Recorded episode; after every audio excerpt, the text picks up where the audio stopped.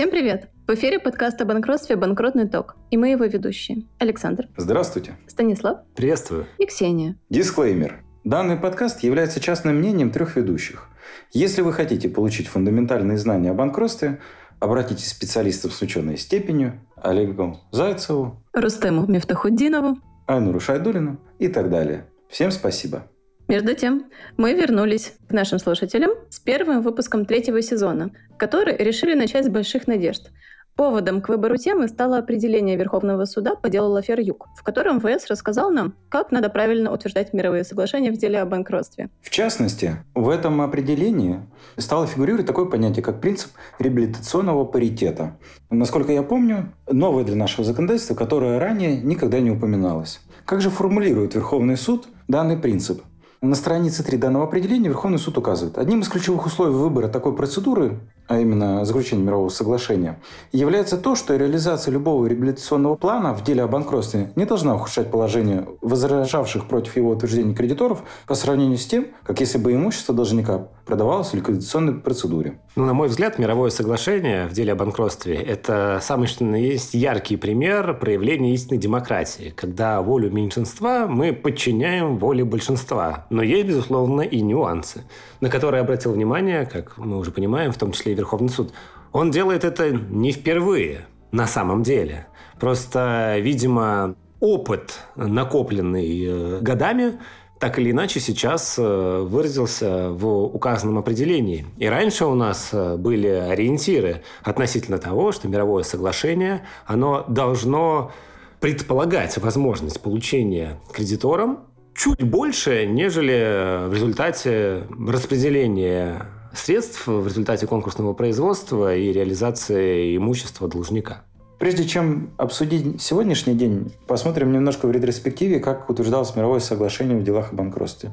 Насколько я помню, возможно, меня Станислав поправит, раньше это было как? Э, большинство собраний кредиторов большинство зачастую аффилированных должников, контролируемое банкротство, все дела, когда еще не существовало ни фактической аффилированности, вот в том виде, который мы имеем сейчас, ни субординации требований, ничего такого, утверждали мировое соглашение, принуждая внешних независимых кредиторов делать супер дисконты на свою кредиторку, плюсом все это шло вывод активов на нужных кредиторов, и таким образом независимые кредиторы по максимально возможным параметрам ущемляли в своих правах. Все это оформлялось в виде мирового соглашения, собранием кредиторов, конкурсный управляющий, поставленный такими кредиторами, счастливо относил это все в арбитражный суд, который стучал молотком по столу и утверждал мировое соглашение, не взирая на возгласы миноритарных кредиторов, которые говорили о том, что их права максимально ущемляются, руководствуясь максимально формальной логикой, что большинство утвердило такое мировое соглашение, поэтому будьте добры его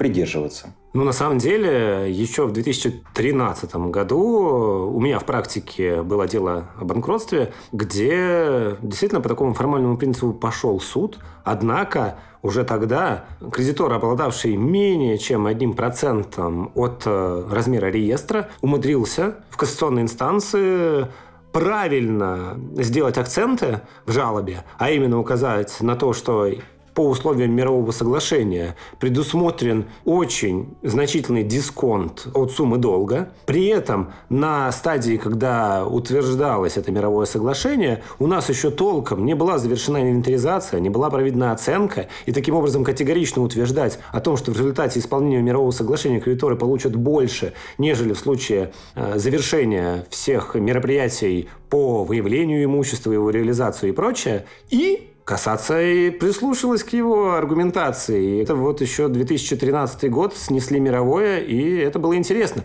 А вы верно заметили, что злоупотребляли по-разному. Вот опять же, красивый был ход в одной из процедур, когда сказали, что заплатят все 100%, но при этом в течение там, трех лет и мы все прекрасно понимаем, что искусственно введя даже платежеспособное по факту лицо в процедуру, можно было навязать через мировое соглашение, если вы установили туда понятных себе кредиторов, подобную рассрочку в исполнении обязательств – понимая, что если у вас э, кредиторская задолженность значительная, то ни в одном из споров с этим кредитором вы никогда, получив судебный акт о взыскании, не сможете убедить суд в необходимости предоставления столь длительного периода отсрочки в исполнении обязательств, ну или рассрочки. Возвращаясь к повороту практики в прошлом десятилетии в сторону того, что да, действительно, у нас есть мировое соглашение, мажоритарные кредиторы, которые предлагают его суду, заяви, ну, заявили свою волю, при этом недостаток условных переговорных возможностей и голосов на собрании компенсирует как раз-таки суд. И, например, в обзор 2017 года Первого Верховного суда как раз-таки и попало разъяснение о том, что мировое соглашение направлено на справедливое и соразмерное удовлетворение требований всех кредиторов которым должны быть предоставлены равные правовые возможности для достижения их законных частных экономических интересов. По большому счету суды очень серьезно следят за тем, чтобы положение никого из кредиторов, в том числе миноритарных, не ухудшалось путем заключения мирового. Да, да, всех привлечь, всех опросить, всех посчитать проценты, вознаграждения и так далее, и так далее. И вот о чем говорил Станислав, как боролись в последующем с этим. Ну, это чисто мои ощущения. Я думаю, что ученые юристы или больше практики, кто анализировал возможно, подтвердят мои слова, в какой-то момент при утверждении мирового соглашения стали требовать экономически обоснованные планы вот этих вот самых мировых соглашений, почему это эффективно, если мы говорим о реабилитирующих да, мерах, как восстановить эту платежеспособность у должника и так далее. Ну, без этого достаточно трудно было в какой-то момент утвердить. Потом, да простят меня коллеги, не помню, у кого слышал, э, прочитал умную мысль о том, что при большом количестве долгов, которые невозможно реально, ну, невозможно выстроить такую бизнес-модель, что в первые три года там эти все долги закрыть, предполагается, что мировое соглашение предусматривает лишь постановку должника на рельсы, восстановление его платежеспособности. То есть проходит там три года, потом четыре, пять. Ну, самое главное, чтобы он смог зарабатывать деньги, выплачивая какую-то толику вот этих долгов. У меня есть небольшой вопрос к такой логике, который связан с тем, что если проблемы финансовые должника настолько серьезны, что ему нужна какая-то более сложная процедура и более длительный период для того, чтобы выйти из кризиса, почему тогда предлагается мировое соглашение, а не более подходящие для этого структурно иные реабилитационные процедуры. Потому что мне так что мировое соглашение, оно, конечно, предусматривает э, некую возможность восстановления платежеспособности, но в первую очередь это должно достигаться за счет соглашения должника с кредиторами на предоставление некой рассрочки. То есть мировое соглашение — это не глобальная реструктуризация там, всего бизнеса и постановка его на рельсы, а по большому счету скорее некий реабилитационный план, да, как у гражданина. Но аналогом может быть в данном случае внешнее управление, где разрабатывается план, но мы должны помнить, что он у нас ограничен по срокам. Мировое соглашение вас э, сроками так или иначе не ограничивает. Более того, это может быть некий симбиоз. Если внешнее управление предполагает полное погашение задолженности, то мировым соглашением небольшой дисконт может быть предусмотрен. То есть более длительные сроки, так или иначе дисконт от суммы долга. Но в конечном счете, вроде как, это и в интересах кредиторов, а также в интересах самого должника и его бенефициаров. Отвечая, Ксюша, на твой вопрос, просто на мою реплику задала, причин, ну, по мне, так может быть множество. Начиная от того, что это семейный бизнес, который хотят спасти, там, э, банкротство вызвано какими-то экстраординарными причинами, тот же ковид или еще что-то, а до этого компания супер существовала, и только вот это ее подкосило. То есть управленцы хорошие, да? Почему не внешнее управление, отвечаю на вопрос. Получить дисконты и так далее. То есть мы же за богатство инструментов, потому что, как неоднократно говорится в этом подкасте, жизнь богаче выдумки. И каждый случай, каждое дело, банкротство – это всегда уникальная история, под которую нужен свой уникальный инструмент со своими нюансами. Опять же, если специфика деятельности должника, например, это лицензируемая деятельность, не предполагает вовсе возможности ведения этой хозяйственной деятельности, находясь в процедуре банкротства. И поэтому те цели, которые вы преследуете, именно восстановление платежеспособности, ведение хозяйственной деятельности, недостижимы во внешке. Вам, допустим, лицензию не продлят и прочее. Выйдя из процедуры через мировое, у вас нет ограничений, связанных вот с наличием процедуры как таковой. Суды, включая Верховный, в первую очередь Верховный, ориентируют нас на то, что мировое соглашение нужно для восстановления платежеспособности должника, что это реабилитационная мера для должника его личности. Но мне-то казалось, что одна из составляющих такого феномена, как банкротство, это необходимость эффективного вовлечения имущества в экономический оборот. И мне кажется, что если во всех случаях мы будем требовать э, доказательств восстановления платежеспособности должника и принуждать к этому всех акторов, которые у нас есть в деле о банкротстве, то можно оказаться в ситуации, когда мы пытаемся спасти уже такой труп должника, потому что КДЛ утратили интерес в этом бизнесе. Или они, в принципе, они, может быть, и хотят, но они плохие управленцы, они не могут его вести. Никакой реабилитационный план им не поможет. А имущество, если основой деятельности должника является его имущество, оказывается невостребованным и не вовлеченным в оборот. И таким образом э, подход к мировому как обязательно к реабилитационной процедуре может в итоге даже и навредить. Ну почему же? Смотрите, вы сами обратили внимание, что, возможно, проблема в управленцах. А мы найдем другого управленца. Вот нашелся тот инвестор, ведь, опять же, в отличие от любой другой именно процедуры, банкротства, мировое соглашение позволяет включить в него и третьих лиц, которые возьмут на себя, допустим, часть финансового бремени. И вот мы отодвигаем этих управленцев с их согласия. Они готовы передать этот действующий бизнес кому-то еще, более крупному игроку, допустим, на этом рынке.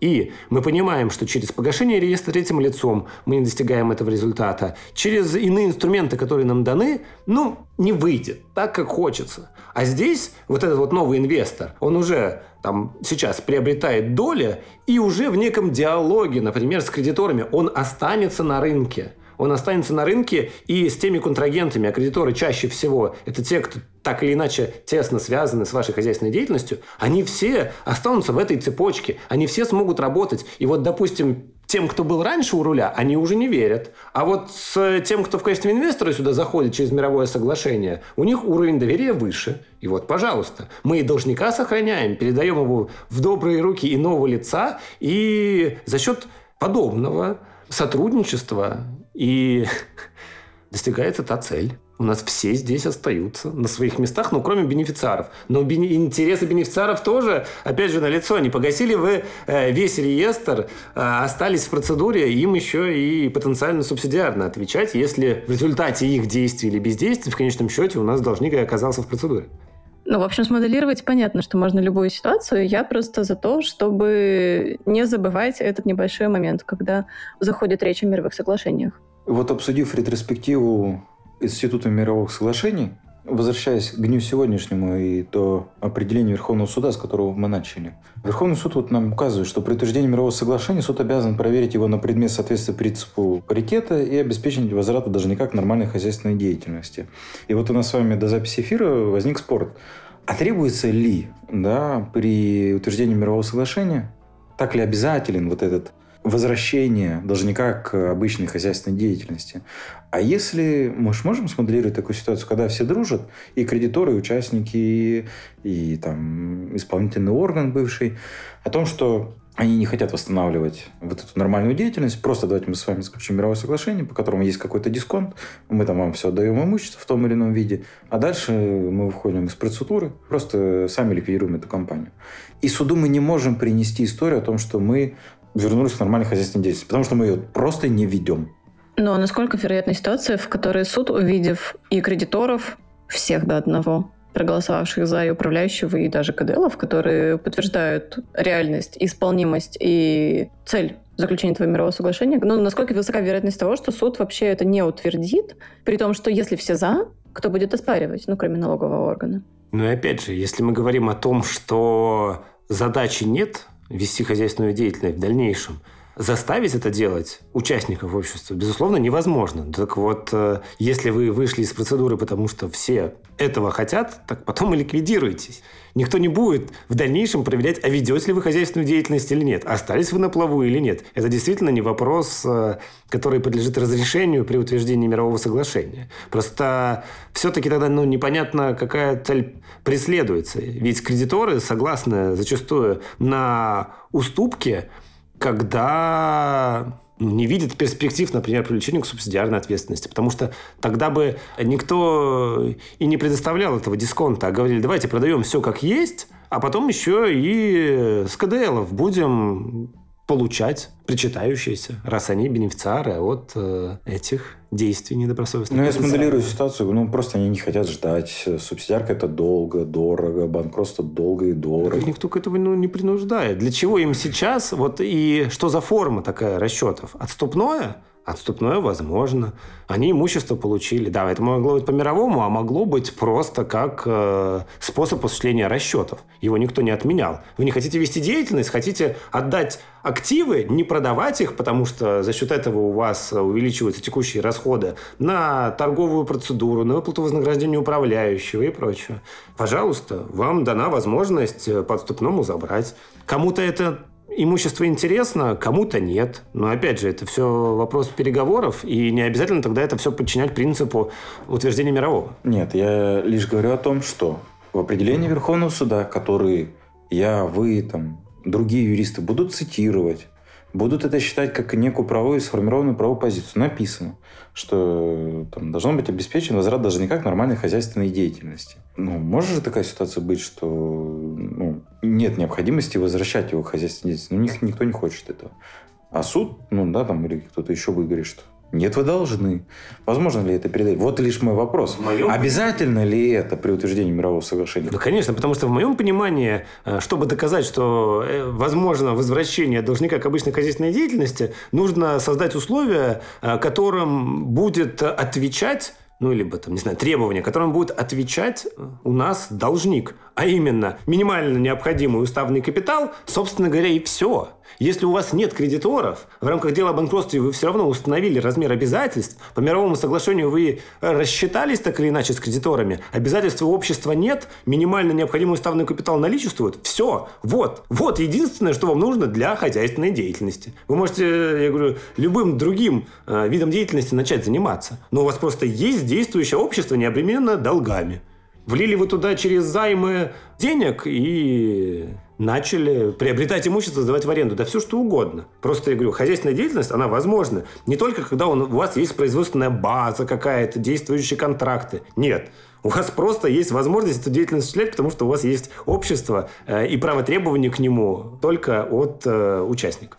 Ну, такой достаточно формальный подход. То есть для предпринимательской деятельности нужно ООшка с уставом в 10 тысяч рублей и больше ничего. Ну, а, а если у вас нет долгов, то что вам нужно доказывать тогда суду? Все согласились с э, этим положением дел.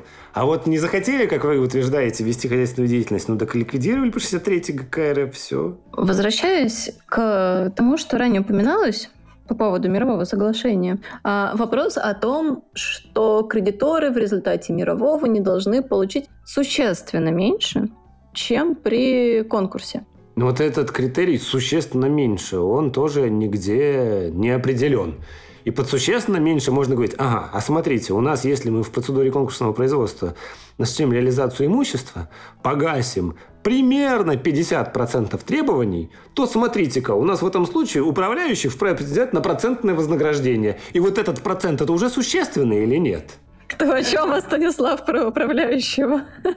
Я беспокоюсь о процентном вознаграждении управляющего. На их долю и так приходится очень много. Опять же, можно обратиться к последнему обзору. ВСРФ относительно арбитражных управляющих. То, что вы говорили о том, что является, вот, э, как вот этот да, паритет соблюсти, как понять, сколько там можем выручить при ликвидационной процедуре или нет, Верховный суд, э, скажем так, оставляет себе пространство для маневра и указывает, что ты черт его знаешь, что там будет впереди. Много всяких факторов и так далее. Но в целом вы должны соблюдать права меньшинства кредиторов, тот самый баланс интересов всех и вся. Такой, да, расплывчатый какой-то, или не расплывчатый, или наоборот, э, судам дается возможность э, под каждый конкретный случай подобрать ту самую идеальную модель для решения споров между ними. И еще один вопрос. Он заключается в том, что разного рода подходы, связанные с ограничением возможностей аффилированных с должником лиц влиять на процедуру, за счет развития судебной практики действительно достаточно далеко отошли от э, того, что указано непосредственно в законе о банкротстве. И есть ли смысл задуматься о том, насколько высокие возможности аффилированных кредиторов, в том числе фактически аффилированных, влиять на выход из процедуры банкротства через мировое соглашение. У них же нет никаких ограничений на голосование за это мировое соглашение, на приведение, на предложение его условий и так далее. Достаточно ли хорошо вот этот судебный контроль, который разработан за мировым соглашением, защищает миноритарных независимых кредиторов от э, такого засилья? Потенциально аффилированных? Как вы думаете? Моделируя ситуацию, мне кажется, такой э, обиженный несчастный миноритарный кредитор просто залетает э, в суд и говорит, это аффилированный кредитор, и по обзору пункты, по 12 его голоса не учитываются, все, до свидания. Они хотят тут вывести актив, и, ну, первое, что приходит в голову. И поэтому мы не будем учитывать голоса при утверждении мирового соглашения. В смысле, это какая-то аналогия с назначением управляющего? Ну да, а почему нет? Ну, как вариант. Я не говорю, что есть на последней инстанции, но первое, что приходит в голову. А дальше мы поднимаем вот этот судебный, который мы сегодня обсуждаем. Тут сказано, что необходимо сохранить баланс интересов вовлеченных в процедуру лиц. Даже если это аффилированный, субординированный, вообще злой, э, максимально злоупотреблявший кредитор, он все равно вовлечен в процедуру так или иначе, и поэтому его баланс все равно давайте учитывать в том или ином виде. На мой взгляд, здесь э, если все хотят играть открыто, то можно рассмотреть вариант, при котором аффилированные лица допускают возможность ущемления их прав, но не ограничением э, в части принятия решения, а, допустим, чуть большим дисконтом, который предоставляется. Допустим, остальным кредиторам, независимым внешним, дисконт вовсе не нужен. А они, афилы, соглашаются с тем, что а мы получим на 10% меньше.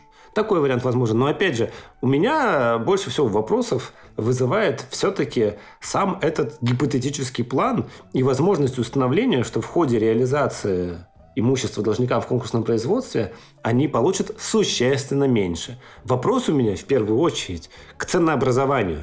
Если мы говорим об активах, то мы уже давно свыклись с мыслью, озвученной Верховным судом, э, что, извините, рыночность условий нам не отчетом об оценке нужно устанавливать, а последовательно проводимыми торгами.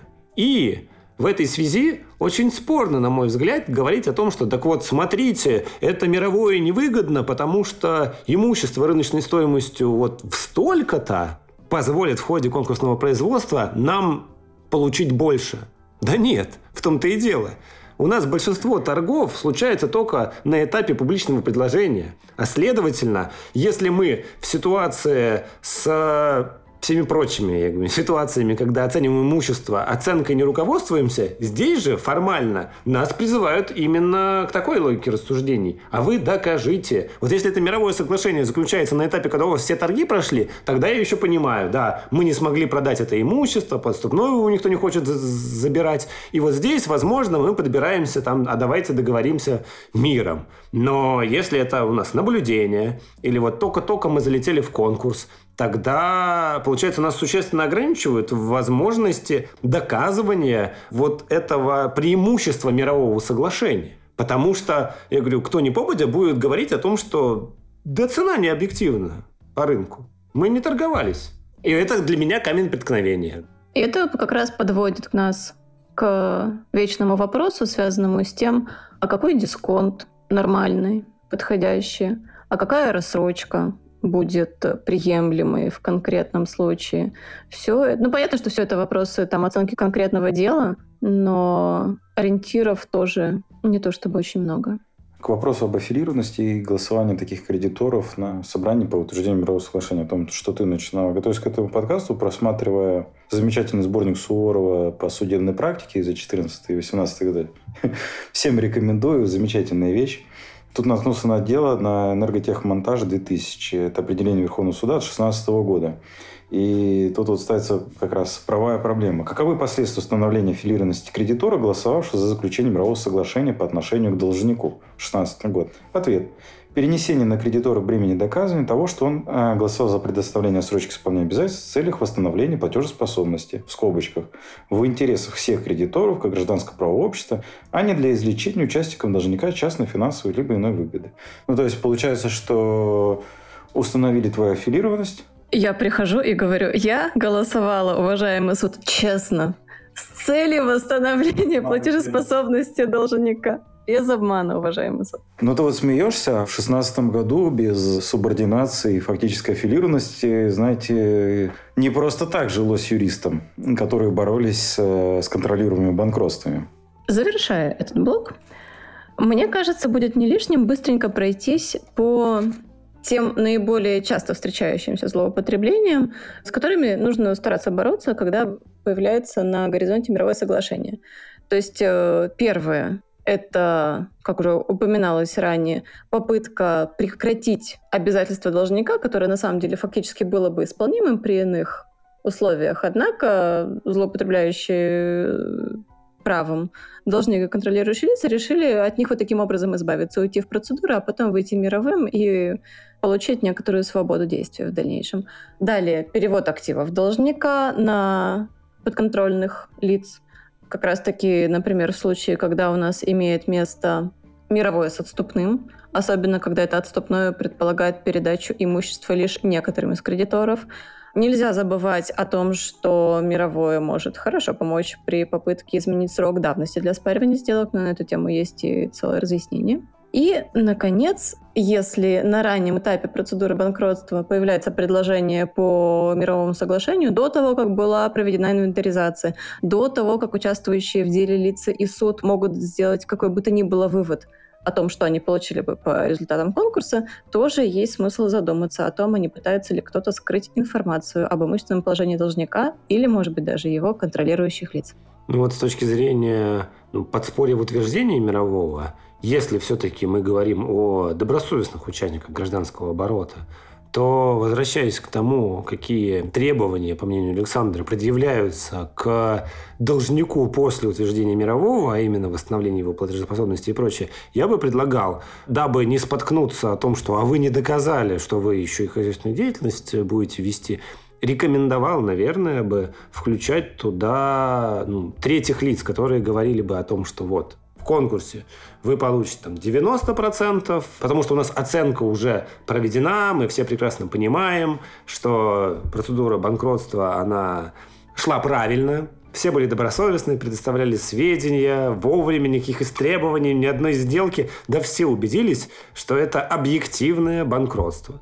Но при этом, например, у должника наличествуют лицензии, хотелось бы оставить его на плаву и прочее. Так вот, третьи лица могут входить туда, утверждая, что реализация мирового соглашения возможна, в том числе, если у должника не будет ресурсов к его исполнению за счет допустим, залога имущества, тех же самых КДЛов. И когда все играют в открытую, на мой взгляд, это ну, можно проверить, в этом можно убедиться.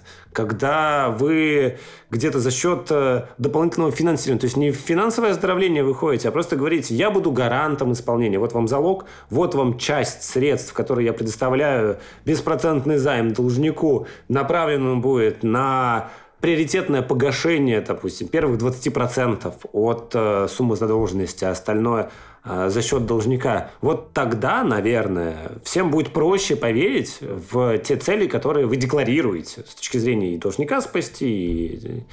И суд убедить в том, что вы стремитесь и чтобы кредиторы вас да, камнями не закидывали и были более лояльны. На мой взгляд, действительно, вот мы в одном из первых выпусков первого сезона как раз и говорили, что в тех условиях рыночных, экономических, с которыми сталкиваются наши субъекты предпринимательской деятельности, тогда еще в период моратория, все, по сути, в одной лодке. Все понимают проблемы друг друга. И когда вы выходите с предложением, раскрывая все карты, так все охотнее идут на дисконт. У нас привыкли отождествлять процедуру банкротства с недобросовестностью КДЛов. У всех на слуху субсидиарка и прочее. Но когда я говорю, вы приходите там с открытым сердцем, говорите, ребята, у меня проблема, ровно такие же проблемы, как и у вас, давайте их решать, тогда, я говорю, все склонны все-таки идти на определенные уступки. Вот у меня просто сейчас тоже есть э, один доверитель, который в открытую понимает сейчас, что у него признаков банкротства нет, но если сохранится та тенденция, которая прослеживается на протяжении последних четырех месяцев, он фиксирует убыток на протяжении этих месяцев. И если все так и будет продолжаться, то, очевидно, неровен час он окажется в процедуре. И он уже сейчас думает, а, публиковать э, сообщение о намерении не потому, что у него признаки банкротства есть, а потому, что он как руководитель предвосхищает, что через месяца 4-5 они объективно появятся. И он уже готов сейчас а, раскрыть, опубличить эту информацию, потенциально уйти даже в процедуру банкротства, чтобы в наблюдении все за стол переговоров а, выработать э, план выхода из этой кризисной ситуации. При этом он уже это декларирует в письмах контрагентам, кому-то предлагает забрать ту продукцию, которая у него приобретена и в связи с чем у него образовались обязательства перед контрагентами. Он говорит, я как дистрибьютор вашей продукции могу ее вам вернуть. Либо вы мне, допустим, согласуете продажу этой продукции с дисконтом, потому что наличие склада, фонд оплаты трудоработников, работников и прочее не позволяет мне это все вывозить. И он в открытую это говорит. И, следовательно, если мы заходим в ситуацию банкротства вот при таких вводных, на мой взгляд, и мировое все поддерживают как способ выхода из А можно, можно ли тут бороться с теми, кто не будет отнесен ко всем. Ну, какой-то злой кредитор. Ну, вот он при, принципиально самом... злой такой. Вот, не знаю, ему не понравилось, как ему доставили что-то там. Ну хорошо, я говорю, если он будет мажором, да, это проблема. Возможно, здесь в отсутствии решения собрания об утверждении мирового вы его никогда и не утвердите. Ну и тогда, я говорю, его будут э, косыми взглядами сопровождать все прочие кредиторы, которые понимают, как они здесь оказались и по чьей вине не может быть утверждено мировое. Это, кстати, дает нам повод еще для одного интересного вопроса. Возможен ли Крымдаун в такой ситуации? Когда есть один кредитор, который действительно злонамеренно отказывается от участия в общем совместном вот этом, э, по сути, действительно плане реструктуризации, которым является мировое соглашение, и вредит таким образом всем, включая себя. Ну, кстати, его мотивы могут быть продиктованы тем, что таким образом он избавляется от конкурента. Более того, он допускает возможность приобретения его активов в процедуре конкурсного производства с существенным дисконтом. И именно поэтому он и препятствует утверждению этого мирового. Это тоже, наверное, нужно отдавать на откуп суду. Но, опять же, если он мажор, то противопоставить этому нечего, на мой взгляд, пока. А как же воля, ну, решение суда? Ну, решение суда не может подменять решение собрания в части утверждения мирового. Равно как и невозможно подменять решением суда соблюдение корпоративной процедуры в части одобрения этого мирового соглашения органом управления. Ну, приходит к суду, не знаю, 10 маленьких кредиторов, э, которые согласны, и один большой злой. И вот э, 10... Здесь мы в формализм упремся. Ну, тут, мне кажется, как раз э, если мы допускаем, что суд может преодолеть волю этого кредитора в пользу идеи о том, что мировое соглашение — это способ восстановить платежеспособность должника и восстановление платежеспособности должника игрока на рынке, там, я не знаю, его сотрудников, которые не останутся без работы, это в данном случае будет ценность более высокого порядка, чем э, желание другого игрока, получить э, по низкой цене, минуя переговоры, э, чей-то актив, то, может быть, и можно действительно говорить о преодолении воли такого кредитора, тем более, что там в реструктуризации, в планах реструктуризации у граждан, например, насколько я понимаю, суд вполне себе может преодолевать волю кредиторов. Ну, здесь вот, э, мне кажется, учитывая законодательное регулирование, ну, мне такой вариант кажется все-таки маловероятным. Мы будем следить за развитием ситуации.